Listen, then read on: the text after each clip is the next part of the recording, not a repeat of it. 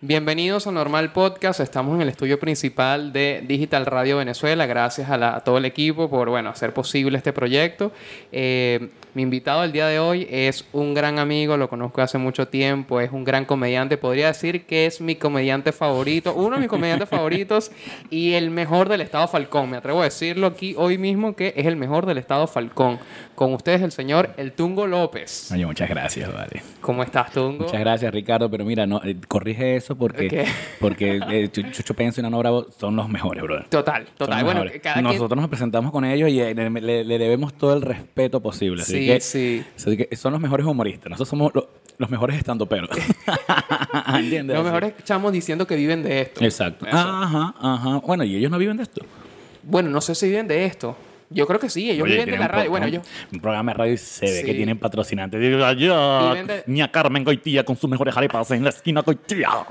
Mira, sí, de verdad que... Y, y- y lo interesante también de mantenerse tanto tiempo con una dupla, porque... A mí me parece eso increíble. O sea, a mí yo me parece increíble. que esos hombres deben tener tres matrimonios eh, fracasados, pero hey, lo de ellos se Pero mantiene. mira, con Chucho toda la vida dirá el otro, mano. Así son. Ellos, tú- nosotros los conocimos a ellos en el año 2016, ¿te acuerdas? Sí. Bueno, tú tal vez los conocías antes, pero yo lo conocí ese día y me parecieron increíbles. Después me los encontré en el mercado, creo que no, no sé cuál de los dos, el, el más bajito, el gordito. Ah, ese es Nano.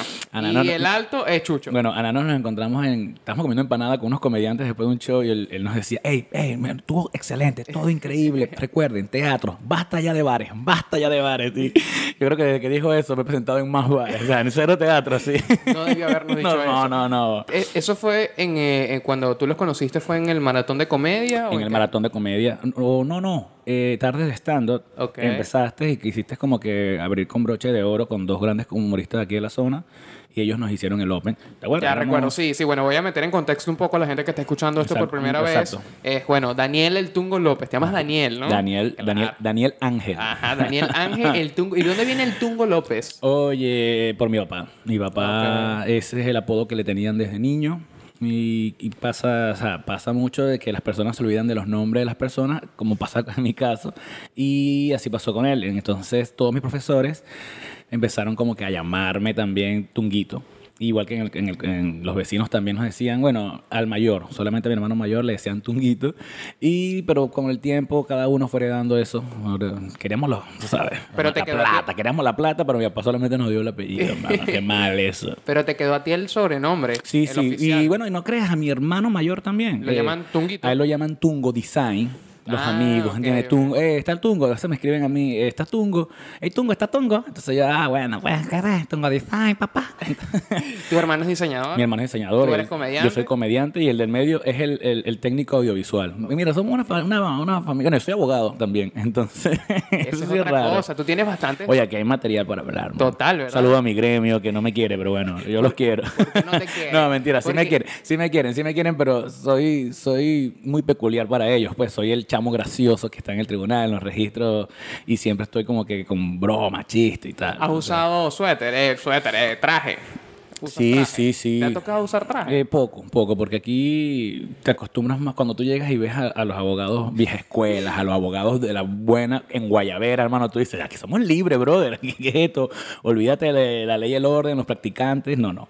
Aquí tú puedes andar en camisa. Yo tengo un amigo que iba en franelas al tribunal a revisar expedientes. Y, eso no, le- Y sea, no, hay no, bueno, tampoco así. Claro, hay un, hay un límite. Hay un Y- límite, hay un yo creo que es porque en ese momento del verano caliente eh, hay... ¿El verano hay- caliente? Es el verano caliente. Me gusta eso, suena- suena como la- el- el- suena como una porno así, Sí, pero es verano caliente. O el comercial de una radio que No, este no, no. verano caliente. Cuando digo verano caliente me refiero a agosto, que es, digamos, la época más calurosa de, de las vacaciones. En ese momento hay vacaciones judiciales. Entonces, por eso que no sé si es que está prohibido o es que no ha el hecho de que un abogado haya ido en chores para allá. Claro. No, sí, dice, ahí dice.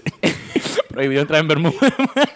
Ellos mismos rompiendo sus leyes. Mira, Exactamente. cu- cuando antes de antes de eh, empezar a grabar esto, eh, tú me dijiste que hay un esta, yo tengo una libretica. Claro, me que gusta, es- me gusta el orden, me gusta el orden. Bueno, Exacto. yo soy desordenado, pero me gusta que me dirijan bien. Bueno, aquí intento llevar el orden, pero tú me dijiste que hay una, un comediante o un- ah, una persona que cuando empieza a grabar, antes de grabar, rompe el papelito. Sí, sí, ese es Craig Ferguson. Ok. Él- sí, él tiene un ley y él siempre tiene como que esa norma de romper el- las notas de los guionistas Mira, se va a molestar la productora de acá. Vamos a hacer eso, vamos, a hacer, eso vamos a hoy. Mira, vamos a hacer. Ah. Lo estoy rompiendo. Por esto ahí- esto por era lo que yo Esto era para que se escuche la gente que solamente está escuchando esto de audio. Ajá. Ey, ey, ey, ey, ey. Vamos a romper. Oye, todo lo que yo genial. Esto va a estar también en, en, para hoy. en- en plataformas de audio solamente. Sí, esperemos que esté, bueno, en Spotify, en Apple Podcast y en YouTube. Eh, pero en YouTube, va a ser- exacto, YouTube Music, exacto. Y bueno, nada, ahora sí perdí el control de Libre, esta entrevista. libre entonces, libre, Vamos libre, libre. de lo Habla que con lo que. Bueno, pero, pero Una- mantén un orden, bro, mantén un orden. Mira, ¿vale? para la gente, por ejemplo, que no te conozca, que no me conozca a mí, que esté escuchando esto por primera vez, creo que es importante decir que, bueno, tú tienes una larga trayectoria. Creo que comenzaste incluso antes que yo a hacer comedia. Yo tengo como Sí. siete años, once, nueve años haciendo comedia. Exacto. Nueve, sí, creo que tengo entre ocho o nueve años haciendo Sí, yo comedia. creo que sí. ¿Sabes por qué? Aunque tú, aunque tú no me conocías, yo te conocía, Ricardo. ¿Ah, sí? Pero cuando tú haces algo, siempre tu familia, mira, aquí hay unos chamos de coro que hacen eso también. Entonces me llegaron y vi, vi la foto de tres chamos que estaban haciendo lo que, lo que hiciste con tus amigos para graduación, creo que Sí, fue. eso fue- Para recolectar dinero. Para re- ese fue el primer stand-up comedy que se hizo aquí en la ciudad de Coro yo- y, lo hicimos para recaudar Sí, fondos para, para, para graduarnos de bachillerato. Ajá, era para la rumba. Era Para la rumba, para el- hicimos una Para el viaje para Punta Cana. Y- Y queríamos ir a Margarita, pero las representantes eran muy conservadoras y dijeron, Ah, no, no, allá, no, va- no se allá van va. a llevar huevo hasta Sí, la representante, sí. entonces no, no vamos a hacer Bueno, eso. Un saludo a Fefo, ¿no? Con ese chiste. Exacto, sí, ese es el chiste. Mira, totalmente. Ese chiste clásico de eso, eso que está pasando en estos momentos me pasa mucho. Creo que lo Ah, llaman lo el- que habíamos hablado. Lo llaman criptoamnesia, que es cuando tú, a ti se te ocurre un chiste que tú crees que es genial, que es una cosa increíble, pero realmente es una referencia de un chiste que escuchaste en algún otro momento. Sí ha pasado, Y, me ha pasa muchísimo. Tienes que lidiar con eso también. Sí, me ha pasado. eh, a veces lo hago consciente. Entonces, cuando lo hago consciente, me es más fácil darle el crédito a la persona. Claro. ¿Entiendes? Como dijimos, es como un cover. Hago como un cover de, de- de ese chiste de gran Yokoi. O el conde del Guacho lo dijo una vez, así. Pero es porque su, su chiste se relaciona con lo que estoy diciendo en el momento en tarima. Pero es un poquitico consciente. Ahora, cuando te pasa inconsciente. Es cuando te das, o sea, no, no, no lo nombras, no le das el crédito, pero al 30 segundos te das cuenta, acabo de decir un chiste de otro comediante. Y empiezas en tarima como que a decir que, que mal, te sientes, te sientes mal. Por más que estás partiendo, tú sabes como que, bueno, voy a cumplir con el contrato, ¿cuánto tiempo me falta? Media hora todavía, Dios mío, ¿entiendes? Pero, pero yo creo que el que es comediante entiende que eso pasa. Y, y si te conocen, no hay mala intención, no es que eres un ladrón de chistes, no es que eres, robas rutina, nada por el estilo. Hay, hay comediantes que sí tienen esa reputación, esa es otra cosa. Pero yo creo que si, si lo haces de buena fe y sencillamente también sabes cómo meterlo. Esa es otra esa es una cosa muy importante. Que Si tú- pasa en la comedia y en el sexo. Claro, si tú... Ah, bueno. eh. Ese Eh, chiste de alguien más. No, y ese chiste de alguien más. No, ese chiste era No, de ese fulanito. chiste, ese chiste es de tío Checho allá en la parrillada de Conchi. Sí, Así, pero sabes que a mí, me, a, mí, a mí me pues. pasa muchísimo eso, por eso ahorita estoy intentando dejar de ver especiales de comedia, Eh, porque siento que me lleno mucho, aunque lo disfruto, siento que me lleno mucho de referencias que en algún momento, más que todo en la improvisación, me salen y digo, ah, Exactamente. a lo mejor veo después del video y digo, coño, este chiste era de tal persona, este chiste, y realmente la información no llega así en otros oídos, la información es, fulanito te está fusilando. Pero ¿no te ha pasado que estás consciente de que no estás robando y al tiempo un comediante más famoso, lo que te da a entender de que no te robó a ti y tú tampoco lo robaste a él, coinciden con un chiste? ¿Te ha pasado? Sí, sí. A mí me pasó una vez con Ricardo Quevedo. Eh, yo no conocía a Ricardo Quevedo. Pero yo, yo tenía un chiste en el que yo digo que a veces a mí me cuesta escuchar muchas cosas. No sé si es problema de oído, tengo que ir a un otorrino o algo por el estilo. Pero hay cosas que alguien me dice y yo tengo que preguntar de nuevo. Entonces, yo digo que, que yo pregunto tres veces. Yo hago como que si alguien me dice, mira, mi jefe me llega, ve a tribunales porque si no revisas el expediente y perdemos el caso. Y yo, ah, coño, disculpa, ¿cómo, Leonardo? Que se vaya al tribunal para que, pero si no perdemos el caso. Disculpa, ¿cómo? Esa es la, la regla, es que son tres veces máximo y si la tercera vez no escucho, lo que digo es, es así, es así, como que la dejo. Y que debo dejarlo porque un día van a decirme, marico, si yo no hace tu familia va a morir. Y si la tercera vez no entiendo, voy a decir, es así, es así. Entonces yo hice ese, ese chiste una vez en Caracas, funcionó y todo, cuando me presenté en el Teatro Bar. Luego hacen comedia en, en Comedy Central con los colombianos. Y Ricardo Quevedo tiene un chiste parecido en eso, de que son tres veces que se preguntan. Yo dije, ¿qué pasó? No sé, pero yo creo que la lógica es que eh, no es la regla de tres, pero es como una especie de regla en la que tú puedes hacer máximo tres veces una, un gat o, o- un beat, por así decirlo, de joke. O sea, como no vas a repetirlo tres veces. Yo, yo lo aplico por lo menos en todos mis chistes, para no exagerarlo, no hacer que la prensa sea muy larga, yo tiendo a usarlo. Yo creo que tal vez él también usa ese estilo. Entonces, pudo haber coincidido algo de que es que no preguntas. pero- No, y creo que también influye muchísimo que eh, en general la comedia tiene muchos lugares en común, totalmente. Mucho, Yo mucho, creo que mucho es de la vida. Es imposible de que no. Un amigo me dijo, hey, me estás robando el chiste del carro. Todo el mundo tiene un carro, bro, Sí. que no funciona. Eso Sí, es así. a mí me ha pasado también que, eh, exacto, que he coincidido, me ha, me ha pasado de esa forma, no que comediantes a lo mejor mucho más grandes como que lo hagan exactamente igual, pero sí como que se acercan a lo que yo estaba haciendo y uno, bueno, si estás empezando y tienes un comediante que obviamente es mucho más grande que tú, tiene más audiencia que tú, tú tienes que dejarlo, o sea, digo, no, no te funciona a ti intentar ser un intenso diciendo y que no, porque se me ocurrió a mí, yo voy a seguir porque te van a decir que tú eres un Eh, fusilador, que estás exacto. robando, entonces creo que Eh, también es parte de- de- del La- inicio. La otra vez pasó fue con eh, Luis, Luis Weber, pues. Ajá. Me envía como que, ah, te robaron el chiste, pero. Y era, era que no, no me robaron el chiste, sino que el Loncho escribió un tweet que dice, eh, muy, muy de Maracaibo, el de que, eh, vas para allá, mira, vas para allá. Así, pues, Ajá, porque que la verdad, eh, eh, esa forma de hablar solamente lo he escuchado yo en Punto Fijo y en Maracaibo, muchas veces. También, bueno, creo que Jorge Ex me dijo que en Guacara lo ha escuchado. Entonces yo le dije, yo le dije a Luis, o sea, me reí, pero yo le dije, es que es una forma de comunicar, es una forma de hablar.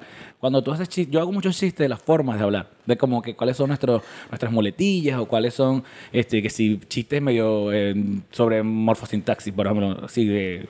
eh, yo tengo uno en la que hablo sobre que para decir que algo es grandioso solamente enfatizo en el artículo ante el sustantivo. Entonces, eh, eh, estoy diciendo lo que es muy común. Todo el mundo usa el la, la cita o la casa. ¿entiendes? Entonces, es probable que si alguien quiere hacer una rutina de comunicación, de formas de hablar del latino, porque eso no solamente en Venezuela, sino del latino, va a coincidir. Es inevitable que vayan a coincidir ciertos chistes. Ahora, si tú crees que si el chamo usa el mismo tiempo, usa las mismas rutas, las mismas todo, ahí te das cuenta, no, ahí me robaron. Pues, sí, no, igual si te nunca roban no lo he visto, nunca nada. lo he visto y aparte de eso, No puedes hacer creo nada. que como abogado puedo decirte que en materia de protección de la propiedad intelectual, el, el humor o la comedia, el stand no está muy protegido. Es que también en general el arte, o sea, Sí, pocas sí, veces sí. tú puedes respaldar ciertas cosas. Yo había claro. escuchado hace tiempo, había leído que hay unas plataformas en internet donde tú puedes como registrar tu rutina y lo Claro, puedes hacer y son como servidores online gratis, pero. A nivel de que tú vas a llevar una demanda, a nivel de que tú por ese eh, chiste o ese beat de dos minutos Sí, sí, vas sí, a demandar a alguien y vas a ir a un proceso judicial, está muy complicado realmente, Diferente al que yo menos te en este robe- país. A, a- a menos que yo te robe una rutina completa. Exacto, ¿Entiendes? Es entendible y si lo estás y si lo has registrado eh, en material audiovisual, lo has retirado en material solo sonoro, no importa, pero con fecha o es probable de fecha anterior, tienes la de ganar. Eso sí puedes protegerlo. Pero lo que estamos hablando, esos beats, esos chistes, esos remates que, que son muy populosos, son coloquiales, no puedes hacerlo. Esto ya estaba leyendo, no sé por qué llegué a Abril Lavigne. Abril La- ok, te fuiste muy a la pero, época pero, rebelde. pero no, llegué a ella porque eh, quise ver, o sea, quise buscar algo de ella y llegué a. Leí que ella, ella, ella la han demandado mucho. O sea, bueno, tres, cuatro veces la han demandado por ciertas cosas. Pero ella logra escaparse porque son demandas por un hey you, hey you, you, you. Entonces son, son un corito. Son coritos, son cosas que no logran, digamos, calar. Pues hay cosas que hay una de las tantas demandas que sencillamente es una línea y no favorecen nada. Entonces, eh, ese tipo de cosas no se protege. ¿no? O sea, es muy difícil que con un chiste tú lo logres. Y, pues. y tú, por ejemplo, cuando vas a escribir chistes, por ejemplo, ahorita me, me llama, me llama la atención ese chiste tuyo en particular porque en el que hablas sobre la forma de hablar, De la coloquial, y, que tú también eh, tienes como frase, palabras muy técnicas, utilizas Sí. muchos tecnicismos. Sí. ¿Esos tecnicismos lo, lo investigaste antes de escribir el chiste? Sí, sí, lo que pasa es que yo tengo, yo tengo muchos amigos que estudiaron comunicación social. Ah, ok. Entonces, cuando yo estudiaba en comunicación social, yo, yo veía las clases de ellos, o sea, yo decía que es morfología o que es morfosintaxis o que es, entonces yo averiguaba mucho sobre eso. Entonces, por eso llegué, por eso lo introduzco dentro del chiste. Pero el chiste funciona en tarima, es como una conexión con el público, con, porque estoy como que exagerando la- el, el estilo, eh, ¿cómo se diría? Intelectualoide, por así decirlo, pero lo que estoy es burlándome de la forma,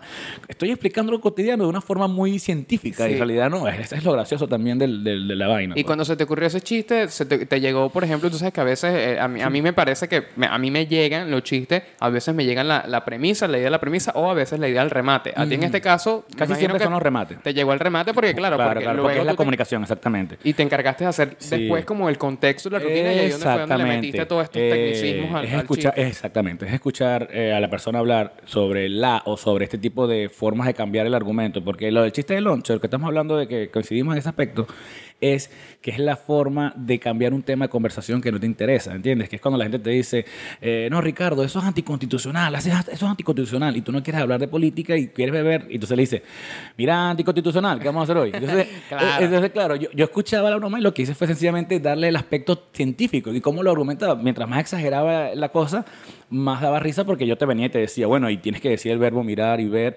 pero como en un infinitivo, o, o decía, por ejemplo, un participio.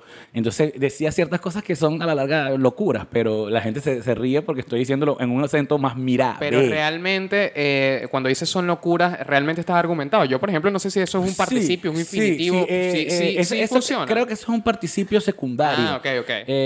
Para que, para que, term- para que cae, cale en el acento paraguanero de mira o maracucho de mira, ve. Igual yo no lo ¿Entiendes? entiendo. Igual yo no Sí, Pero sí. te pregunto por esto porque me- Pero yo me- puedo decir, yo puedo decir un infinitivo y la gente no le va a parar mucho, sino que porque el chiste es que estoy exagerando en el contexto, como estoy explicando como si fuera la Real Academia, ¿entiendes? Estoy diciendo, este, o por ejemplo, expliqué que fue- es en un artículo antes del sustantivo. Normalmente no nos comunicamos así. El chiste radica en que estoy explicando algo tan coloquial en, como si fuera la Real Academia. Sí, porque por ejemplo, burla, cuando, pues. cuando a mí, a mí me, también me ha gustado eh, investigar, digamos que probar muchos, muchos formatos de hacer los chistes y de crearlos. Exacto. Y en una de esas también, un, un punto en común que tenemos es que también me gusta a veces lanzármela como intelectual, Sí, como explicar sí, algo. Sí, tú y yo coincidimos mucho en eso. En eso, en eso. Pero me he dado cuenta que también no es para todo el mundo No ese es para tipo de chiste No, porque la gente se pierde en la premisa. Entonces, cuando llegas al remate, la gente no entendió Sí, muy bien de sí, qué te sí. referías. Eh, no es para todo el mundo. Eh, la experiencia da de que no lo debes alargar tanto, entonces la explicación para que no. Exacto. Eh, y también pasa, pasa algo de que puedes. Si no te entienden el chiste, o sea, no entienden lo que quieres hacer, puedes caer de pedante, ¿entiendes? Total. Entonces, eh, es arriesgado, pero, pero creo que cada quien lo hace. su Bueno, pero pues. creo que a ti no te cae nada pedante porque ya tu, tu, tu físico Mi te hace ser muy cuchi. Tú eres muy cuchi. Tú ves a, tú- a ti te ven sí, y tú dices que eres demasiado cuchi, que es algo que también... Después saco esa macana y que es algo que uno no controla también, porque me imagino tú quisieras realmente ser cuchi, porque hay gente que, mira, es cuchi que no es intencional, hay otra gente que es como seductora en tarima que no lo busca, Sí, entonces como sí, que sí, al final tú no lo controlas mucho tampoco. Yo no soy nada seductor en tarima. Nada, nada, nada. Eh, Tú sabes que hay comediantes que te dicen, hay comediantes que te dicen, mira, este, yo hago comedia y desde que hago comedia tengo mucho sexo. Y yo me quedo, ¿en serio? ¿En serio eso se puede, mano? ¿En serio? ¿En serio? Ok. ¿En serio eso, eso da? Sí, sí, y te pueden decir muchas cosas como que no, tienes que, tienes que ir, no sé, a, a- a San Diego, porque seguro te dice que las chamas son cosas así y uno dice, Las "Mano, chicas son calientes. He ido a San Diego". Mérida, he ido a Mérida, donde, donde creo que es donde dicen que son las más putas de todo y aún así no me he cogido ninguna. ¿Qué te pasa? Que eso es un mito, que eso es un mito. por cierto. leyenda Aunque allá en Mérida, puti- no, mentira, Eh, este... No, pero inevitablemente sí, sí te conectas, sí relacionas con chicas Ajá. y conoces chicas Eso te iba a por eso. La preguntar. tarima ¿Has, te va a podi- conocer. has podido eh, llegar a cabo el proceso de percutación con alguna chica después Pero de un show? Después de un show, no, no, no. O sea, Pe- que, que, que, que lo cuadré. Fui, un ejemplo, fui a Caracas. Ok. Y coroné una chica ese día y ey, le di no. No. Pero quedan los contactos del número y si hay un proceso. Y ahí aplico la popular de todas, a, a chancear poquito a poco. Ok, ¿cuánto tiempo, o sea, eh, cuánto ha sido el mínimo de ese tiempo desde que eh, ponte que consigues el número de esa chica después del show hasta el proceso de percutación, permeación? Mira, ha variado, ha variado, ha variado. Eh, he tenido éxito más muy rápido, como he tenido éxito Claro, que- claro. y como todavía estoy jalando. Y porque ningún número se pierde, ningún número siempre estás ahí chanceando ahí con siempre hay esperanza. Sí, yo también de verdad que eh, eh, me impresiono con las historias esas que hay comediantes que escuchan y no, vale, y me cogí este carajo ahí mismo, me bajé y me chupó el pene a los dos minutos de bajarme de tarima. ¿Cómo lo, cómo lo- O sea, realmente creo que también hay un poquito de imaginación en esos chistes, que, que- en esos cuentos que, que lanzan ser. este, eh, el- el- con esto. Pero ahorita estamos hablando de la forma de estructurar los chistes y... Qué cambio, ¿vale? Sí, Eso- sí, no, no, mira. Mira, el premio al mejor set güey de todos a este Ricardo. Mire, que yo, pe- yo, yo- mira, mira esto, te pregunto, ¿cómo estructuras tú el chiste? Y que tú, bueno, te maman el huevo después. No, tú- tú- hoy se ha aplicado así como que, bueno, tú sabes cuando tienen sexo cambia de posición, como vamos a cambiar de tema. Mira, volvamos al Eh, tema y tú, eh, ¡ey, Ricardo! Yo hubiese dicho, ¡qué genio, brother! Pero eso hubiese pasado si no hubiese. Mira, echado a perder lo- la, libretica que tenía aquí, rompí todo eso. Pero yo creo que tú lo rompiste porque ahí lo que había era, no sé. no había nada, no había nada. Yo vine que hoy improvisar, pero mira, Tungo, Ah, y- por ejemplo, ¿cómo es tu proceso creativo para escribir un chiste? Eh, ¿tienes, ¿Te inspiras de algún momento? ¿Esperas algún sitio específico? ¿Tú mismo vas organizando las cosas o Eh, se te dan? Sí, eh, yo, yo no tengo la mejor ética de trabajo, honestamente, para escribir. Ni, ni para la comedia ni para ni, el ni derecho. para la comedia ni para el derecho, exactamente. Así que chicos que quieran un proceso judicial con el Tungo, si tienen mucha paciencia. Exactamente, porque puede ser que de repente vaya a ver que estamos perdiendo el caso, pero de repente te sorprendo con algo. Bueno, así funciona yo. No, yo, yo estoy consciente de que eh, hay que escribir todos los días. Hay que, o por lo menos ponerse a escribir. Obvio que no todo lo que salga va a salir bien, pero lo he visto eh, de muchas formas. Eh, te puedo hablar de muchas mm, eh, charlas de TED. Hay una que me gustó mucho que habla, se llama El genio de la creatividad. Y la chica es una escritora, ella cuenta de que su papá hablaba del genio de la creatividad y que creo que en la familia hablaban de eso. Que es ese momento en el que tú estás, tal vez, rascándote el culo si te da la gana o haciendo lo que te dé la gana y te viene una idea. ¿Qué pasa? Tú puedes estar en el, en el centro y no tienes cómo escribir, cómo hacer algo, eh, pero tienes la idea. El genio llegó de repente. Pero el- desafortunadamente el genio no está siempre. El genio es como una brisa. Dice, el genio llega con la brisa y te deja algo y se va. Entonces tú no puedes esperar que el genio esté constantemente ahí. Eh, lo que sí tienes que hacer es trabajar, trabajar, porque si con suerte un día trabajando bien con tu ética de trabajo, con toda tu técnica, el genio va a llegar. Y en ese momento vas a escribir lo mejor, porque estás en el lugar de trabajo con la idea en el momento. Que no recuerdo quién decía eso, pero decían como que procura que la musa te encuentre trabajando. Claro, es eso en realidad. Es que, es- mientras más trabajes, hay más probabilidades de que esa idea. A mí me llegan muchas ideas, Ricardo, pero no, no, no me pongo a escribirla. Yo sé que si me, yo sé que si me esmerara, Ok. el próximo podcast que me entrevistará será Ale con Calve y Mayan Marí. Perdón, per- per- perdón por empezar tan bajo. Sin menos- aquí, no, no, sin menospreciar esto, evidentemente. No, no, perdón, perdón, tú, pero, mira. pero sí, Claro. sí, sí sé que puedo crear más. No, no, no, bueno, pero sí sé que puedo crear mucho más porque tú tienes, tú tienes que... Tú lo has sentido. Ay. Sí, no, mira Pero que- tú has sentido esa emoción que te da cuando se te ocurre una idea y empiezas a escribir el tema y puedes sacar hasta cinco minutos de ese material. Y que después lo ves al día siguiente y dices, ¿qué mierda se me ocurrió sí. a mí anoche a las 12 de la noche? Porque eso es otra cosa. A mí, por ejemplo, me llegan mucho eh, en la madrugada. En la madrugada Sí. como que me explota la creatividad y empiezo a escribir y tal. Yo trato... También pasa mucho. Yo trato de tener siempre eh, muchos, muchas libreticas. En mi casa hay muchas libreticas. eh, En el teléfono siempre tengo blog de notas. Lo tengo muy desorganizado. Intento usar una aplicación que se llama Google Keep. Que con esta aplicación se sincroniza de una vez a tu correo. Entonces, no, si, si te roban el teléfono... lo salva, Exacto, te lo salvo ahí. Y tengo como, no sé, ahí tendría más de 100 notas que he escrito desde los Oye, últimos está dos bien, años. está bien, Pero está también eh, ten- eh, inclu- inclu- y- ah, inclumplo. No, bueno, mira, la cago con eso, ¿vale? La cago con eso de que te escribo ahí, pero no los organizo después bien. Sí, sí, claro, sí. ahorita me encuentro como en un proceso de que estoy, eh, digamos que voy a, voy a quemar mi rutina, mi rutina que he estado escribiendo por todos estos años y voy a empezar una nueva. Entonces, estoy como guardando esto aquí para cuando me sienta decir, ok, vamos a darle, ya agarro toda esta información que he estado vomitando ahí los últimos dos años. Yo no lo hago tan organizado, porque a pesar de que no lo veas, es, es organizado. Estás matando con tiempo para que esto que tienes aquí desordenado lo empieces a organizar. Yo sí tengo rato matando muchas rutinas. El problema es que si yo voy a un lugar nuevo, yo sé que esas rutinas viejas que funcionaban no las han escuchado, entonces puedo lanzarlas. Pero eh, eh, caigo en el vicio de que todavía me salvo con ellas y no practico con las nuevas. Eh, cuando estábamos hablando de esto de la creatividad, y porque nos fuimos de largo porque hablé de la charla TED, este, eso pasa a mí. Yo, yo, a mí se me ocurre algo, como hablamos del chiste de la forma de hablar, yo escuché el comentario y en mi mente le pareció gracioso. Entonces, a veces no son muy graciosos para todos, pero yo lo que hago con la premisa es que esa cosa que escuchamos sea graciosa. ¿Entiendes? Hago algo que es tan cotidiano como la forma de hablar de una persona. Si lo escuchas todos los días significa que es normal para ti, pero si yo te lo recuerdo con un tema como que te lo estoy explicando o algo por el estilo, con la premisa bien elaborada, da risa. Así, lo, así casi siempre lo he comentado desde que empecé a hacer. Yo al principio sí me ponía a escribir, lo que llaman la fiebre, la emoción. Ya después caí en una especie, no sé si de, de- de- de Pero- falta de inspiración o falta de motivación y sencillamente para salvar una noche me ha tocado sencillamente estar pensando y pienso y lo resuelvo, pues, pero pienso y después cuando tengo una idea resuelvo. Pero casi siempre me salva un material viejo. Ok, pero cuando tú escribes, eh, escribes en forma como si fuera un cuento, escribes palabra por palabra, escribes los títulos. Por ejemplo, cuando a mí, a mí me pasó esto cuando yo fui una de las primeras veces, no había, no había comenzado a hacer comedia, tenía yo como 16 años más o menos, y hicieron un, un show aquí en un local llamado Boulevard, donde se presentó José Rafael Guzmán, y le abrió el show Roland Serpa que es Ah, de punto fijo. amigo, que amigo. hablando de él hace poco, ahorita a lo mejor podemos hablar un poquito que, que de los inicios de, de la comedia tuya y tal.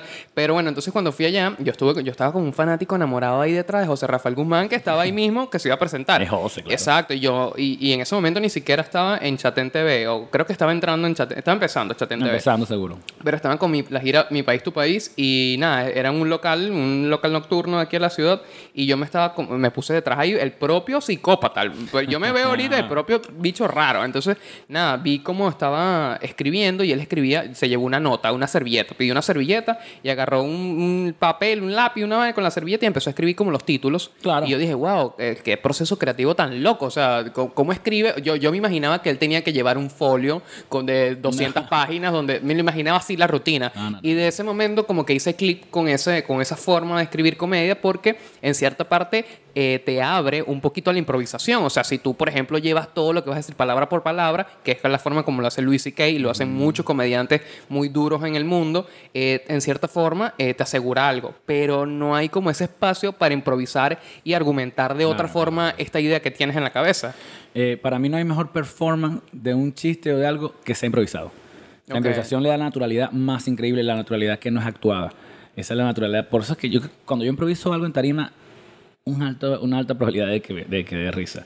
Pero cuando lo improviso eh, Genuinamente, confiado, exacto. genuinamente. Tú eres con- muy natural. Con confianza. Pero cuando lo estoy como que, ah, ya lo improvisé en aquel bar, ahora voy a improvisar, ah, voy a improvisarlo. O sea, como hacerlo improvisado, no funciona igual. Y es porque no actúas la, la no actúas na- la naturalidad, por así decirlo. Steve Martin dice, "Ac- confianza es, lo, es, es lo- lo ideal. Si no tienes confianza, actúala. Es, él dijo que él actuó confianza los primeros años para demostrar eso, que es la naturalidad. Eso es lo que, porque lo que da más risa es ver una persona que sea genuina en, en tarima, ¿entiendes?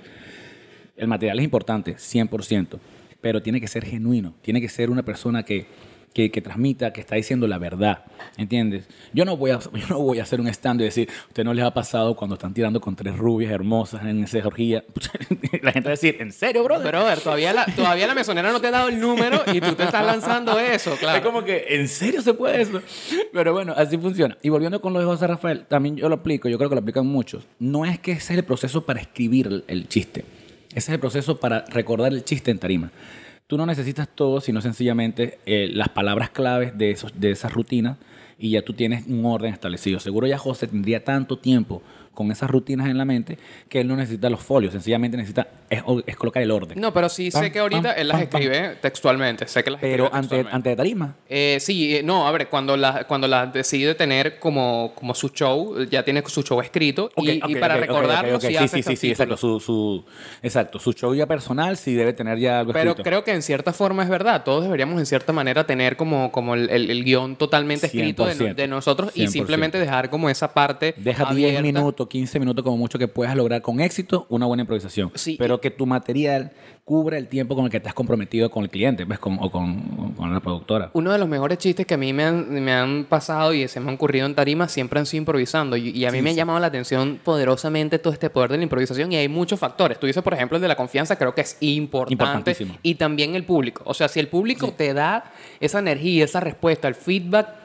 Tú te permites cada vez ir más, ir más allá, ir explorando, como metiendo el dedo cada vez en la llaguita, ve hasta dónde van probando. Como, ¿sabes? Como un, un- de resistencia, como que le lanzo esto, ok, ah, están tripeando y tal. Y poquito a poco, como que vas viendo. ¿Tú lo has trabajado últimamente, la, la improvisación? Sí, le- a mí me encanta la improvisación. Sí, yo vi- genial, yo me acuerdo que, me vi, que vi un, especial en Netflix, no sé si lo has visto, se llama Russell Peters, se llama Almost Famous. Sé, sé cuál es, pero no le vi. Bueno, él hace un show increíble donde él eh, eh, arma su rutina con la improvisación que tiene en el público. Qué Entonces bien, hace callbacks bien, a lo largo del, del- del show donde hace chistes de, que, de alguien que estaba en el público al principio. Entonces, bueno, eh, cuando yo vi eso dije, wow, yo quiero tener esta habilidad de poder Sí, desarrollar sí, sí, esto Y, y- y improvisar. Y creo que eso te da la naturalidad. O sea, claro, es complicado porque es como tu habilidad. es trabajada, tienes que trabajarla mucho. es o un- sea, hay un porcentaje de, de- de, digamos, de don, por así decirlo, pero es trabajado. Es trabajado porque tú tienes que entrenar tu cerebro para eso, con palabras, con respuestas, con bit, con posibilidades que te pueden responder. De hecho, iba, iba a esto. eh, has hecho lo que llaman el crowdwork, el, el trabajo de público. Eh, lo- ¿Cómo te sientes con el trabajo de público? Bien, mal. Y cu- cuando lo hago yo. Cuando lo haces tú. Sí, bueno, al principio era complicado. Este, al principio no, no me gustaba nada el silencio. O sea, Sí, por ejemplo, claro, el silencio a mí siento que me mata, pero lo entendí que el silencio es parte también el chiste. Porque si tú no le das Claro, silencio a un Andy chiste. Kaufman, brother. Andy Kaufman te lo bueno, plantea. Andy Kaufman era un loco Claro, que, él que jugaba con el silencio, revolucionario. claro, claro. Total, y La con pena, la la incomodidad. pena, la incomodidad. Y él- a mí en cierta forma me encanta un poquito la incomodidad. Me gusta eh, eh, hacer chistes que incomoden a- Claro, al público. de hecho, una siempre, vez, siempre. una vez tengo una anécdota aquí que me voy a salir un poquito del tema, pero tengo una anécdota de, de tener un show en el BOD en Caracas con David Show y, y Jordi, Jordi Ok, Palmero. ok. Este, y bueno, e- en la parte final de ese show nosotros hacíamos una improvisación con el público. Nos bajábamos a preguntarle qué hacía el público. Ok. ¿verdad? Y cómo fingía demencia, porque era como la forma de estructurar el show. Y una de la gente que, que, yo, que yo vi estaba en la última fila y eran unos tipos como con cara de culo, estaban como el de la peor vibra del mundo. Era una familia, era un señor, un, un Ah. calvo viejo y su esposa y como una hija como de mi edad. Ok. Entonces yo dije, ok, no quiero, que, no quiero que esta gente que está en este show mío esté con esta vibra. Yo voy a hablar con ellos a ver qué tal, le voy, le voy a improvisar. Entonces yo sabía que eso era eh, básicamente como echarme un tiro en el, en el pie yo mismo, pues como meterme en la pata. Y cuando, nada, literal, cuando fui allá, yo vi a David, la cara de David, vi a Jordi y era como que, bro, ¿qué estás haciendo? ¿Quieres joder el show al final? ¿Quieres arriesgarlo todo? Y yo, sí, voy a arriesgarlo todo. Y yo le pregunté, yo le dije, señor, ¿qué hace usted? Y literal, él me respondió fue, yo no vengo para acá para que estén haciendo chistes a costillas mías. Me dijo así y claro, eso se escuchó, eso lo escuchó todo el mundo porque yo le ponía el micrófono a la gente. Claro. Y en ese momento yo dije, ok, ¿qué hago? O me quedo aquí o hago como si no ha pasado nada. Pero si hago como si no ha pasado nada, el, el show se va a venir abajo. Y yo empecé a decir como que en eso, no recuerdo exactamente qué hice, pero hice como que, ok, en estos momentos me van a matar, chicos, creo que hay un militar aquí. Y como que la gente rompió Claro, esa claro, claro. tensión. No fue el mejor chiste tampoco, Sí, sí, pero... sí. Es que no, no, no, no podías tampoco abusar con él ya porque te mostró que no quiere participar. Me mostró de una vez como que, que hey, te puedo lanzar un coñazo, una, una mala respuesta, una cosa. Entonces en ese momento me fui. Por suerte, al final del show, eh, nosotros hacíamos como una improvisación en general de la respuesta que habían dado cada persona. Entonces como que uno de los chistes fue como que al final el carajo me mataba a mí después que saliéramos de la función y eso liberó toda la atención de la sala. O sea, fue como que pudo cerrar el show redondito. Ahora, si no hubiese hecho eso, hubiese cagado y comprometido el trabajo de mis amigos y de todo el show. Pero eh, eh, es, eso también habla de que a mí, por ejemplo, me gusta bastante meterme como en la incomodidad de la gente y, y- y como meter un poquito el, el dedo en la llaga. Por eso Claro, me, me claro. gusta un poco Claro, eso. y- pero no sales de la improvisación. Estás improvisando Es- técnicamente es igual. totalmente. Y, a- y a eso quería ir. Tú, tú cuando improvisas... Ahora me se volteó esto, lo estoy entrevistando ajá. yo. Bienvenido, Saltungo López. Pero es sencillamente porque quiero hablarte de esto. Cuando improvisas, eh, tú cuando, cuando jodes con tus amigos bebiendo, ¿me entiendes? Voy con lo Ok. del alcohol. eh, se te salen muchos chistes. No tanto como me gustaría, me pongo más observador. O sea, por ejemplo, ok. a mí, me, a mí me pasa, a mí en lo personal yo soy como un poquito tímido en el respecto, en el, no soy como el clásico comediante jodedor, ¡eh, pa, te vamos a invitar porque tú eres el hace Ok, los-". ok, No, ok. Yo me, a lo mejor me Bueno. pongo con mi trago y me, y me alejo un poquito y estoy como escuchando todo lo que está pasando y de ahí voy como absorbiendo A mí no me las pasa eso. personalidades. A mí no me pasa. Yo, yo, en realidad, yo soy muy gracioso ya cuando estoy tomado. Entonces ahí te voy. eh, pero no, no es lo más profesional. Entonces, siempre es bueno como que me lanzo un, un, chocito, una cosa. Pero hay ciertas sustancias que te pueden ayudar en ese momento. Claro, ¿no? como por ejemplo la marihuana es una cosa que es evidente que, que va relacionado con el arte Claro. desde, desde la historia. No lo estoy diciendo yo, o sea, desde la historia, pónganse a leer la gente, los artistas siempre han estado como ligados con la marihuana y tal, y es una cosa, es un chiste. De hecho, tú tienes un chiste sobre la marihuana y todo. Sí, sí, yo tengo una rutina sobre la marihuana. Es una rutina. Es, es una rutina porque yo hablo de muchas cosas. Hablo, por ejemplo, sobre la primera vez que la probé, sobre qué fue lo que sentí, sobre qué pasa después de que yo digo un chiste de eso y que la gente me saluda y creen que yo estoy consumiendo y me, hey, me invitan a fumar y yo, hermano, aquí está mi papá presente. O sea, eh, hago, hago relación a eso. No, no hago una rutina muy profunda sobre lo que es el cannabis o sobre lo que es la legalización, no, no. Ah, pero digo chistes de que en la universidad la, la, la probé. Digo chistes como que cuando me bajo la gente gente le dice a mi papá, oye, me gusta que me gusta ese personaje de tu hijo que, que fuma marihuana y que mi papá, sí, personaje. sí. personaje. Pero, pero mire, ¿cómo ha evolucionado ese chiste a lo largo del tiempo? Porque tú tienes rato con ese chiste, eh, ¿no? Sí, mucho tiempo. Y ahorita, por ejemplo, hay como una... Tanto que lo he parado, tanto que no lo he usado mucho recientemente. Eh, no sé si es porque está muy usado el concepto de, de- de la marihuana. Actualmente. Eh, actualmente. Cuando yo lo escuché por primera vez, lo sentí totalmente como un tabú. Sí, dije, sí, no, era vale. tabú. En ese momento todavía tabú. De hecho, eh, caigo en lo que tú acabas de contar, solo que no he improvisado. Como una rutina me gustaba incomodar a esa persona. que, Ay, como cosas marihuanero y cosas así. Pero la gente después cae, bueno, es un chiste, es chiste. O sea, yo siempre me, yo me escondo bajo de que yo estoy en tarima contando. Yo no soy un personaje. Yo soy, soy yo contando, pero por más que sea, eh, estoy interpretando eh, algo que escribí. Sí. Eh, y en esencia, si es algo que escribí, forma parte de un personaje, sea o no real, forma parte de una persona. Y, y que tarde o temprano, así tú quieras realmente ser tú mismo en tarima, tarde o temprano vas a terminar desarrollando un personaje. Un personaje, un personaje. Tú conoces gente que. Vámonos, un ejemplo local, Luis Weber. Luis, Luis es ser que la gente tiende a pensar que es pajugo, que, pero es porque Luis es muy reservado. Pero Luis en tarima era un poquitico más abierto. Entonces tienden a pensar de que la persona que ves en tarima es el de la calle. Yo trato de que la persona de la tarima sea, sea lo que soy yo en la calle. Por eso es que a veces la gente conecta cuando... Pero hay veces que no. Hay veces que Claro. tiendo a, a- a actuar ese personaje y tal vez no sea la mejor noche. Yo siempre consigo la mejor, la mejor cuando, cuando, cuando pasa. Claro. O sea, eh, y te lo digo con lo de las sustancias porque me ha pasado eh, tomado, porque yo en, las- en en- las fiestas soy el, el rey de la fiesta. Yo soy el rey de la fiesta. O sea, yo soy el alma de la fiesta. Yo soy Mucho persona- gusto, Daniel El Tungo, soy el rey de las fiestas. hermano. Yo hago reír mucho. Yo, yo iba local, yo iba, cuando joven, yo iba a fiestas donde no me paraba porque la gente iba a buscar cerveza. No, no. Y me, me traían la cerveza. A Yo- ese nivel. y técnicamente estaba haciendo un stand sentado así porque la gente quería seguir escuchando. Eso pasaba mucho. Entonces, eh, lo mismo pasó una vez con, con la marihuana. Yo no, a mí no me gustaba, no me gusta en realidad, no me gusta probarla antes de hacer un show, nada por el estilo. Eh, pero pasó hace años en un en un local en Punto Fijo, un amigo me llega, mira, ¿qué, qué tal? Pim pum pan, esto está bueno, está pim pum. Y yo, bueno, sí, va, ya se presentó este, ya está el cerrador, genial. Bueno, lo pruebo y tal. Y, y cuando estoy así tripeándome, ese era, era Jairo guitarreado. Y yo me estoy tripeando a Jairo, le- le- las parodias de Jairo, estoy, ¡ay, qué genial Jairo! ja, ja".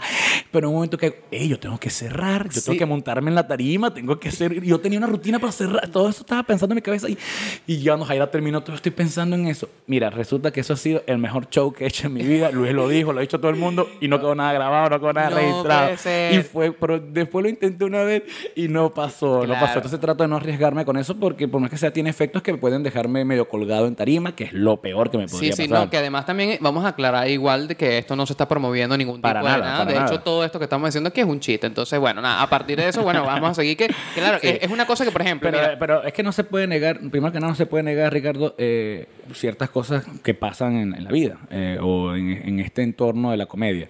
Eh, sencillamente, yo no recomiendo para nada, ni tanto consumirlo para montarse, ni tanto para, para escribir, porque yo no lo uso para escribir. Hay personas que, se, que dicen que, que son más creativas y tal, para nada. Para nada, esto no, no, no me ha fomentado a mí o no ha ayudado a mí a, a escribir más, a ser original. Sí es verdad que cuando yo tripeaba con el- mis amigos en la universidad, en mi buena época, mi papá, ¿entiendes? Ya no lo hago. Este, eh, se me ocurrían muchas cosas, ¿entiendes? Sí es verdad, se te ocurren cosas que son graciosas. pero, son como ideas como ideas que yo después muy puedo trabajar después, ya bueno y sano. Pero en el momento no lo, yo no voy a ponerme a escribir, a desarrollarla. Yo Y, es- y que creo que también eso es un tema de que se ha como tergiversado la idea de- del que el cannabis Sí. te vuelve como Sí, la mente sí. brillante. ¿Y que sabes qué pienso de yo? eso- ¿Sabes qué pienso yo? ¿Qué pasa en mí o, qué, o, o por qué funciona en mí? No es en sí la sustancia, sino es la conversación. Eh, normalmente esas ideas se me ocurren cuando estoy con amigos de confianza con los que puedo hablar y, y son muy graciosos. Y eso me puede pasar tanto con alcohol o con THC o con no. Sencillamente con las amistades. Solo que el alcohol desinhibe un poquito más. Entonces puedo ser un poquitico más Atrevido. atrevido, ¿entiendes? Con las chicas hacer más chicas. Yo, yo soy súper sex machine borracho con las chicas, ¿entiendes? Tengo chistes increíbles, sí, pero ya después cuando llegan a la cama, "Ay, ¿qué pasó? Y yo, bueno, ¿qué pasó? Nada. Pero eh, sí, sí ocurre. Y sí que al final, bueno, también entender un poco que es tu trabajo. O sea, tú no puedes, tú Claro, no vas a- claro, tu oficina en la mañana y, y te mm, lanzas una botella de ron antes de trabajar y, hacer- Bueno, y hay algunos que sí lo hacen. Claro, eh, pero no es el deber ser. o Pero sea, son gente que es alcohólico, busque, busque, por favor, Bu- busque busca ayuda. por favor. Mira, pero no, eh, y es que es algo que es importante dejar claro que evidentemente, eh, se, se- que era lo que te estaba diciendo, que se tergiversa la idea de que el cannabis te, te vuelve creativo, te va a apoyar para hacer muchas más cosas, que claro, independientemente de que, cómo lo use cada persona para sus cosas individuales, Claro. porque a nada todo el mundo le puede dar igual, es una cosa que no debería tampoco ser como una obligatoriedad, ni tampoco tenerlo como idea de que así te va a funcionar, por ejemplo. Cada quien recomienda desde su punto de vista. Por ejemplo, creo que era George Carlin que decía como que él utilizaba el cannabis para, para no para escribir como tal eh, eh, los chistes, sino para, eh, a ver, como no para, para la estructura, él escribía sobrio, pero la luego como en esa estructura Sí, donde sí, tenía como sí. que meterle como la chispa, como el venenito, él mejora. utilizaba. Sí mejora. Exacto. Sí, por, sí ejemplo, mejora. por ejemplo, a mí nada de eso. A mí, por ejemplo, eh, ideas puntuales que me llegan muy de vez en cuando y que si puedo las anoto ahí en el momento. Pero Claro, claro, Es claro. como te digo, es dependiendo de cada uno y cómo la Es al cada- revés. Si te pones a ver, eh, lo que estamos explicando es lo que hace George Carlin al revés. Exacto. En realidad lo que hacemos es sacamos las ideas de ese momento en la que estamos así y borracho o lo otro que quieras decir. Y es que ya se escucha demasiado, de- demasiado. Ya estoy buscando ya La euf- forma de eufemismo, eufemismo. O estamos borrachos o estamos demasiado very happy. ¿Entiendes? No, pero lo que Sí. quiero decir es que eh, sí, sí ocurre. No voy a negar que nada. Solo que esto es un arte. Escribir, el humor es un arte, es escritura. Eh, y, y muchos artistas en otros artes, en otras ramas del arte lo han aplicado. En la pintura, lo han aplicado en, en la música, lo aplican en todo. Entonces significa de que sí debe funcionar en esto, pero no, no, no cualquiera sabe Sí, hacerlo. hace- Entonces es peligroso enfrascarse en eso. Hace George poquito- Carlin debe ser un genio.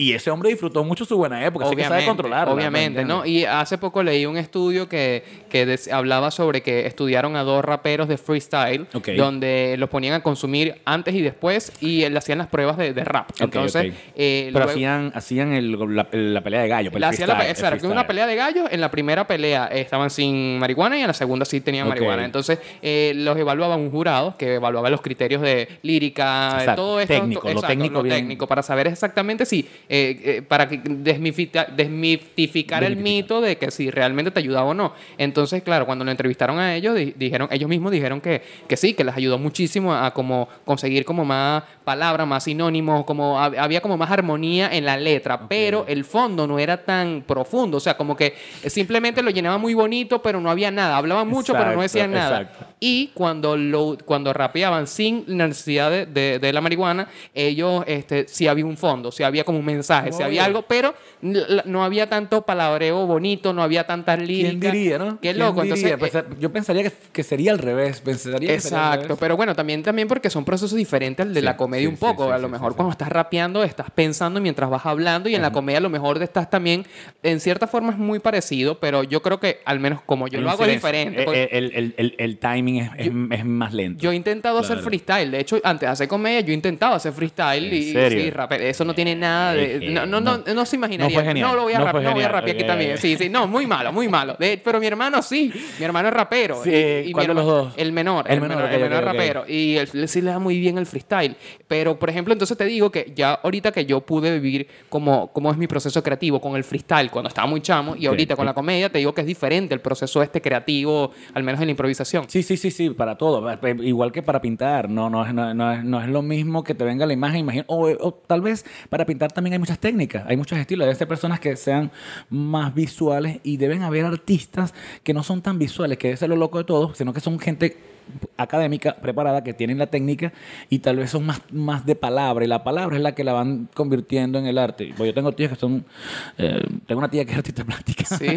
una tía que es marihuanera. No, no. Tengo una tía que es artista plástica y, y ella tocó mucho el, el- el abstracto. Entonces, eh, obvio que ella eh, ahí tenía más un concepto visual. Bueno, digo yo, realmente mi tía me estaba mojoneando. No, a lo mejor era ahora- Mi tía estaba sueño, Dios pues. mío, y, ok, pero mira- Pero todo arte tiene algo y yo imagino que sí afecta, solo que algunos positivos y otros negativos. Sí, eh, eh, ahorita estaba, eh, me, me dio risa la cara que pusiste cuando te dije que yo rapeaba antes, pero eh, porque es como una habilidad y que, que, eh, que no la considero ni siquiera una habilidad, pero es como algo ahí que pasó en mi vida. Pero tú también tienes como una habilidad que, que quiero, es verdad, quiero que me digas si es verdad o no. Tú haces beatbox. ¿Es verdad? ¿Tienes una habilidad para hacer beatbox, sí o no? Eh, ya va, ya va.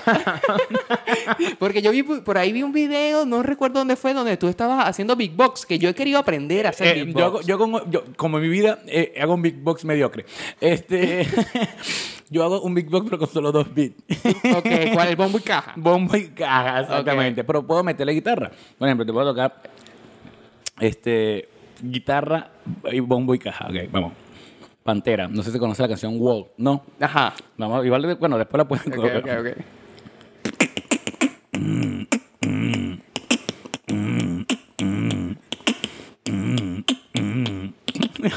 Bro, qué increíble. Me da risa tu cara, tu cara me da demasiada Bro, risa. que yo estoy vacilando. Bueno, vámonos con caramelo de sonoro. Eh, pégale con el martillo, así. Ya. Mire, tiene repertorio. Ok.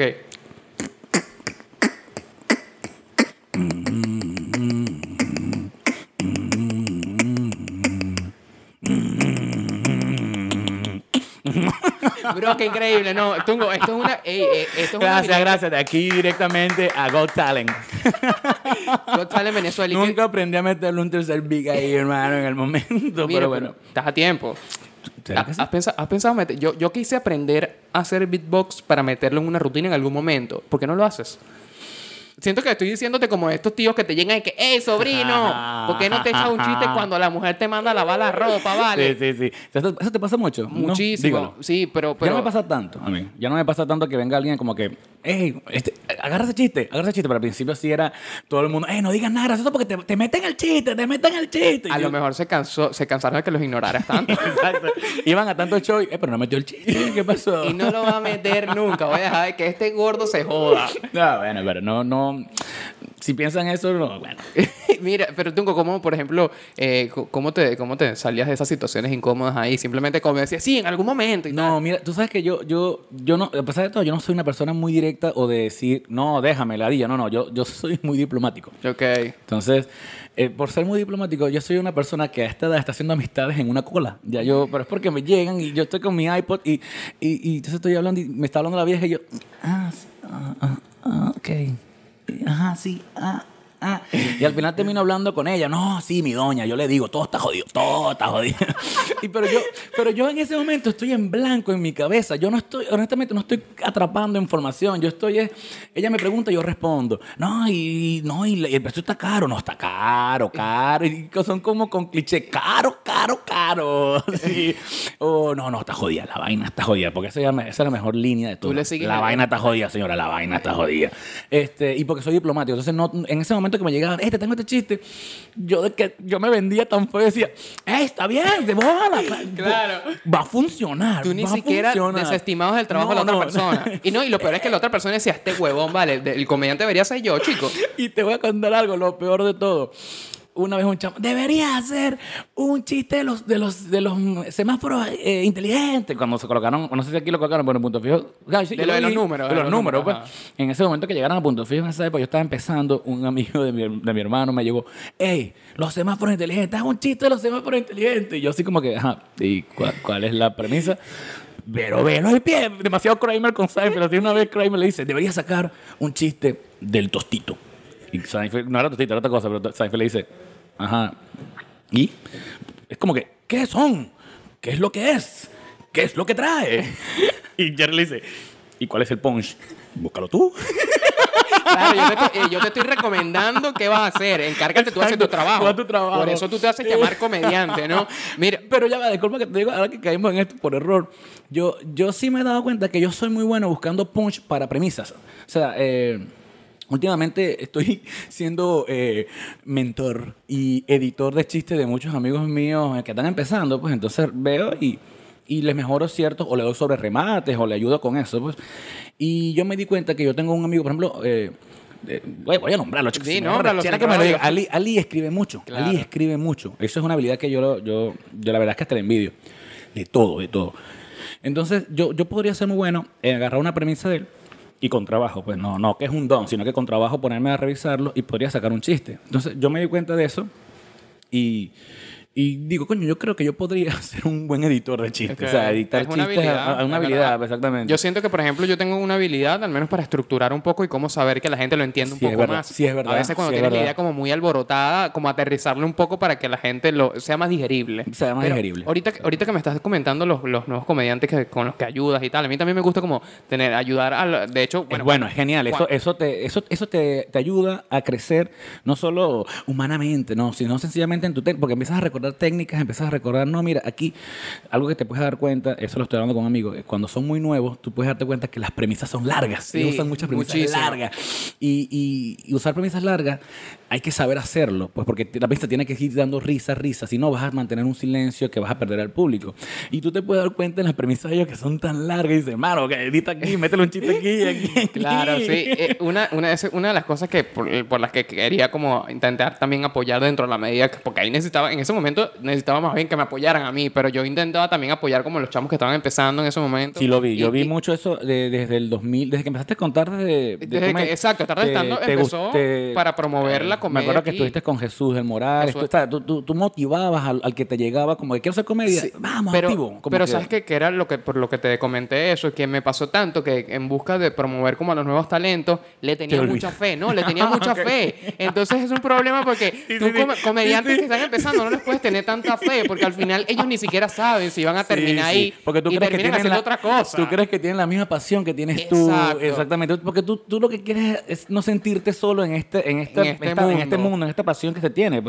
Cuando tú comentaste lo de José Rafael Guzmán, yo te podría decir, este chamo va a llegar lejos. ¿Por qué? Porque las personas así son las que llegan lejos. Si tú averiguas cómo, cómo es la historia de un comediante, vas a ver que fue que se metió en el... buscó una, una identificación falsa, se metió en el club de comedia eh, siendo menor de edad, empezó a actuar, le llegó a los... A los ladilló a los famosos, y los famosos de qué ladilla, pero ese, ese, ladilla, ese famoso recuerda cuando ese ladilla lo ladillaba cada rato. Entonces tú te das cuenta de que esa es la forma de llegar, Sí. siendo apasionado, siendo ladilla, siendo... eh, yo creo que la palabra sería... este, Insistente, disciplinado, podría ser, sí, porque realmente. constante. Y, y que no necesariamente el, el talento que tengan esos nuevos talentos te va directamente, es proporcional a, a- a si quiere hacerlo o si quiere dedicarse, porque hemos visto muchísimos comediantes que están empezando y que uno le, tiene, le pone demasiada fe porque son buenos, porque demuestran que tienen habilidades, pero realmente no les gusta, quieren Sí, ser locutores, sí, quieren hacer o cualquier otra cosa. Eh, eso se ve mucho en Estados Unidos. eh, comediantes que son muy buenos, pero lo que están usando es la comedia como un trampolín para llegar a la actuación. Ese Eso- es otro eso- eso también. está pasando Entonces mucho. yo creo que a lo mejor una forma eh, ya ahorita más crítica de ver como a los comediantes que podrían llegar y triunfar en este mundo, en este negocio, eh, son los que son insistentes, los Sí, que son fastidiosos, los que están ahí, Los los que que van para todos los shows, los que, los que se cuelan, los que como tú dices, bueno, yo la vez que fui a- a- al show de José Rafael Guzmán, eh, no, no, tuve que falsificar una cédula y esto se lo puede preguntar a, a- a- sí, a, los que estaban ahí organizando el evento y tal, y de hecho mis amigos quedaron por fuera porque tenían la misma edad, pero yo llevé mi Tú cédula sí- falsa sí lograste, y, que se fueran, yo me quedé ahí dentro del show, Este chamo- pero... Este chamo es como que es viejo burro porque se estudian juntos. ¿qué es esto? Sí, no, mira, tú, tú ahorita estás, este, eres host. Sí, Eres yo host. estoy desde, desde antes de la pandemia empecé a... Yo me he vuelto host desde hace mucho tiempo. Ok. Eh, de hecho, confieso que no soy el mejor host. Eres el pero- mejor, para mí eres el mejor. pero, pero me gusta hacerlo, me gusta hacerlo. Eh, soy host de un el bar Zeppelin en Punto Fijo. Presentamos, ahorita estamos cada 15 días porque, bueno, la pandemia, la semana flexible y cuando las guardias nos permiten, porque, bueno, hay momentos que no lo permiten. Eh, y, y para mí ha sido lo que pasa es que cuando yo volví a Zeppelin tenía tiempo sin hacer comedia, sin hacer de host, de host, sin hacer todo eso. Y fue, fue genial de nuevo esa sensación de poder presentarme cada semana. En ese momento había una bonanza en punto fijo, no voy a decir de dónde provino, pero hubo mucho dinero rodando por calle y entonces hubo muchos bares abiertos, hubo muchos shows, al, entretenimiento nos cayó bien. Yo me presentaba seguro dos veces a la semana en punto fijo en esa época, en los miércoles en nuestro bar y los domingos en, Zeppelin. Pero siempre salían un sábado en el Náutico, salían varios locales. Entonces era una época en la que estaba logrando vivir de la comedia, o sea, vivir bien de la comedia y estaba haciendo comedia. Eh, pero después me di cuenta de algo y es que eh, no, no, por más que vivía o hacía comedia constantemente, no estaba creando comedia, no estaba creando contenido nuevo, no, o el contenido que creaba no era muy bueno porque no me estaba esforzando. Que porque caí más como en una em, me di cuenta de que me cuesta escribir. Me di cuenta, no es que me cuesta escribir en, en el sentido de, de, de, de- aptitud, de actitud. No, exacto. No me cuesta en el sentido de aptitud, pero más en el sentido de actitud. Eh, cuando lo digo de que no me, porque es que no me ponía a escribir, eh, procrastino mucho, procrastino mucho. Eh, eso me da, eso honestamente, ser tan procrastinador y tan desorganizado me desarrolla una, un- creativamente algo muy bueno en mi mente. Siempre estoy desarrollando unas ideas, pero que como procrastino mucho y soy desorganizado, no las aprovecho, no las uso, no las desarrollo, no las proyecto, no hago nada. Entonces, estoy, estoy mu- muriendo dentro de ese Sí, vicio. Estás como en un eterno loop donde tú mismo dices que voy, no, no, voy a dejar esto para mañana porque a lo mejor mañana la presión de querer terminarlo ese mismo día me va a poner más creativo, porque me va a presionar. exactamente. Y al final eso se Eh, termina, es una conducta un poquito tóxica, ¿no? Muy tóxica. De hecho, eh, hay dos tipos de procrastinación. Está la procrastinación buena y la procrastinación mala. La procrastinación buena es la procrastinación cuando una persona que es muy trabajadora, muy creativa, está constantemente trabajando, está, sobre, está saturado y está estresado. En ese momento es bueno procrastinar, posponer, posponer todo lo que puedas, porque ahí vas a agarrar fuerza y vas a desarrollar, digamos, mejores ideas y tal. Y la procrastinación crónica, que es fuerte, es ya más viciosa, tiende, eh, tiende a relacionarse con cosas como depresión, otro tipo de- y, y a largo plazo no trae nada bueno. ¿Qué pasa? La procrastinación eh, ocurre cuando no tienes un deadline. Cuando tú eres una persona freelance, cuando trabajas por tu cuenta como artista, no tienes una fecha de entrega, tienes la, como la seguridad de que cada día es una oportunidad de resolver ese problema. Y, pero cuando un día te vas a dar cuenta, ya estás metido en, en- un fondo de que tal vez no te cueste, no es que sea imposible salir, pero te va a costar salir, ¿entiendes? Va a ser muy difícil. Entonces, eh, lo estoy trabajando ahorita, lo estoy trabajando, estoy tratando de ver. si te cuento lo que estoy haciendo, he averiguado en todos los medios, mira, hasta lo digo aquí, tengo, tengo un mes sin ver porno. Porque de hecho yo averigüé muchas también cosas que hacía el porno en mi mente Claro. y, y honestamente de las, de, las, de las cosas que hacía me ponía a pensar y decía, sí es cierto, no he visto resultados Pero no, todavía. yo, No he yo visto aquí, resultados aquí yo sí todavía. podría decirte que yo también me, me identifico con eso. Estoy, yo no estoy es que... extinto, Ok. estoy, estoy, estoy casto. Exacto, bueno, yo, yo también empecé un proceso del no FAP, lo llaman, que es el, el dejar de masturbarte por cierto tiempo. Bueno, cuando dije eh, no veo porno es Eh, porque eh, promedio. No, porque también por- la porno claro, puede ser como claro, una adicción donde claro, necesariamente eh, necesitas verlo sin necesidad de A masturbarte. eso, te, a eso te voy. Yo, yo, yo no creo que sea adicto al porno. Eh, porque normalmente si yo veo un porno me excito y quiero masturbarme, exacto. ¿entiendes? Eh, no soy que voy a valorar el arte, por así decirlo. Pero sí he, ten- he tenido momentos en el que empiezo a ver, me- es porque estás en grupos y Sí. te envían tanta información de ese estilo que te quedas viendo la vaina y sin darte cuenta te estás volviendo adicto a esa información, no porque eres sádico, sino porque tu mente Está es- es- condicionada. está condicionándola. Entonces, ¿qué tienes que hacer? Dejar de, ver todo eso, pero debes tener cuidado. ¿Por qué? Porque tu mente empieza a agarrar otros vicios. Y aquí te voy. Yo tengo un vicio culpable y es que me da pena decirlo, pero en Netflix yo estoy viendo ahorita Nuevo Rico, Nuevo Pobre. ok, ok, ok, Y- ok. Y, voy, y voy a explicarte qué causa eso en mi cerebro. Eso lo que causa en mi cerebro es que sencillamente no tengo que pensar. Estoy viendo algo que ya yo vi cuando estaba en la universidad.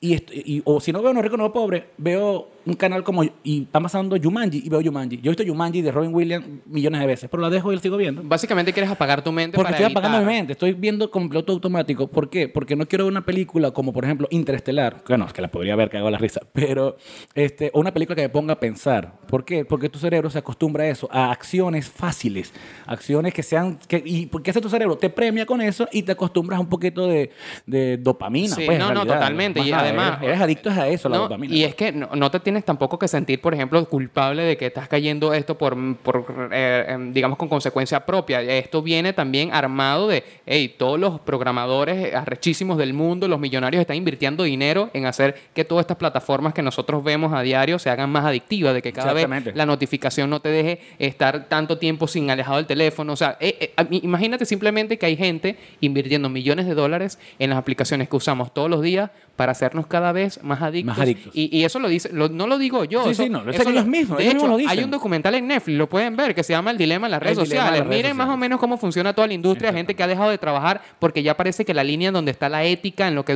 somos humanos, Claro, claro. ya pasó hace mucho rato. Entonces, claro, eso podría ser como un tema, por ejemplo, creo que de otro episodio donde podamos hablar con más calma de esto, pero quiero rescatar una cosa que me dijiste con respecto al porno.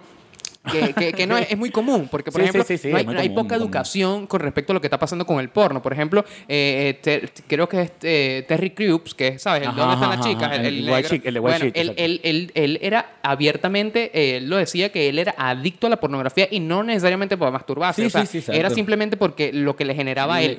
Y ahí llegué a, ¿por qué? Yo me pregunté, ¿por qué pasa esto? Y después me di cuenta que hay un tema también de que la masturbación a ti te quita energía, o sea, a ti te Claro, resta. claro, Por eso uno claro. queda como Uno quedó débil, uno quedó uno débil. queda débil y, y- y- y cuando conocí, por ejemplo, este grupo llamado NoFap, donde ellos dicen como que uno tiene que mantener todos estos eh, componentes que Claro, hacen claro, que esta están dentro del, testosterona. dentro y se escapan dentro del semen también. Exacto, claro. pero en cada eyaculación tú pierdes nutrientes que están que tu, que tu cuerpo va reuniendo con testosterona para crear un nuevo individuo, para, para, eh, que, para, eh, para procrear un útero, digamos a llamarlo así. Entonces, Claro, claro, claro. al estar constantemente eyaculando, tú vas perdiendo todas estas vitaminas, todos estos minerales que tienes en tu cuerpo y no te permite a ti, por ejemplo, entrenar, por ejemplo, enfocarte en otro proyecto. claro. Por eso es que a Y- los, a, los, a los- a los atletas de alto rendimiento no le permiten tener relaciones antes de la competencia. Exacto, yo lo he Claro, aplicado. Yo, por ejemplo, ya yo no me masturbo casi. Claro, entonces, claro, claro. este, claro, igual es un co- poco complicado también. Claro, pero, pero, pero tú, tú estás en pareja. Sí, eh, bueno, o, estás, es otra pa- o estás cosa. practicando el sexo tántrico. esa es otra O sea, cosa. estás con el sexo tántrico. Esa es otra cosa, que no es igual cuando estás en, eh, en pareja que cuando estás solo, obviamente. claro, pero es una responsabilidad, Ricardo. pero no, yo lo, a ver, lo que digo es al uso crónico. Al uso crónico, ¿verdad? exactamente. Porque Es que no es normal que eh, si tú te masturbas una vez a la semana está bien. Es la si clásica tía, todo en exceso es malo, pero es cierto, eso es lo que pasa con esto. ¿Por qué? Porque al momento de hacerlo constantemente, al volverse crónico, tu cuerpo se vuelve tolerante. Y al momento de volverse tolerante, requiere más, más, más, eh, eh, digamos, eh, ¿cómo se diría? Sí, esta Eh, dopamina, este- es más, estimulante más estimulante. para poder eh, excitarte. Y eso causa en tu cerebro unas modificaciones que, hermano, tenemos que tener un programa largo para poder Sí, hablar de eso. Totalmente. Y yo creo, Tungo, que bueno, este, primero. eh, es no, no, toma, come, es más, te la voy a dar yo. Tungo, hermano, muchísimas gracias por venir hoy. Estoy súper agradecido. Esta conversación empezó desde la comida y terminó. No te des la paja. Me encanta, me encanta, increíble, me increíble. encanta. Sí, comediantes pajeros, es lo más- lo más... Tungo, gracias por venir. No, gracias a ti, Ricardo, por invitarme. Yo estoy, como te conté, yo estoy tratando de, de sacar un proyecto y esto podría ser una motivación Vamos a, po- para... Exacto, para, va- vamos a hacer algo para que funcione como más motivación. Vamos a darle un deadline, vamos a darle una fecha límite.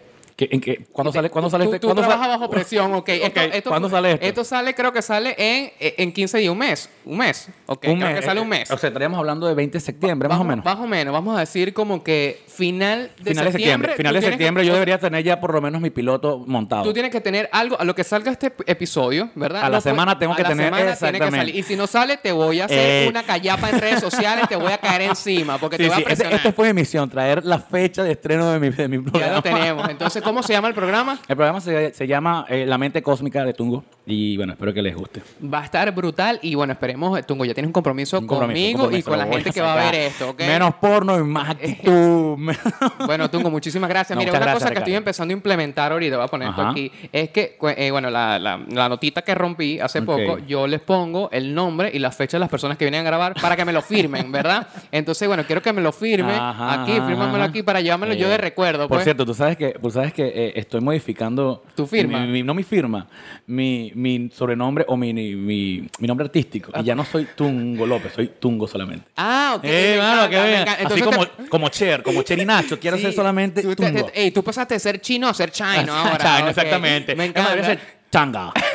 Mira, este, este episodio se va a llamar así, Tungo. Así se va a llamar. bueno, ok. Tungo, muchísimas gracias, No, mi bro. gracias, Ricardo. Espero tenerte pronto y bueno, en algún momento hablar ya de otras cosas, de otros temas que Sí, quedaron sí, sí, porque seguro. creo que va- va- vamos a tener que hacer un proyecto diferente para hablar de locura. Total. Gracias por venir, mi bro. Gracias, bro.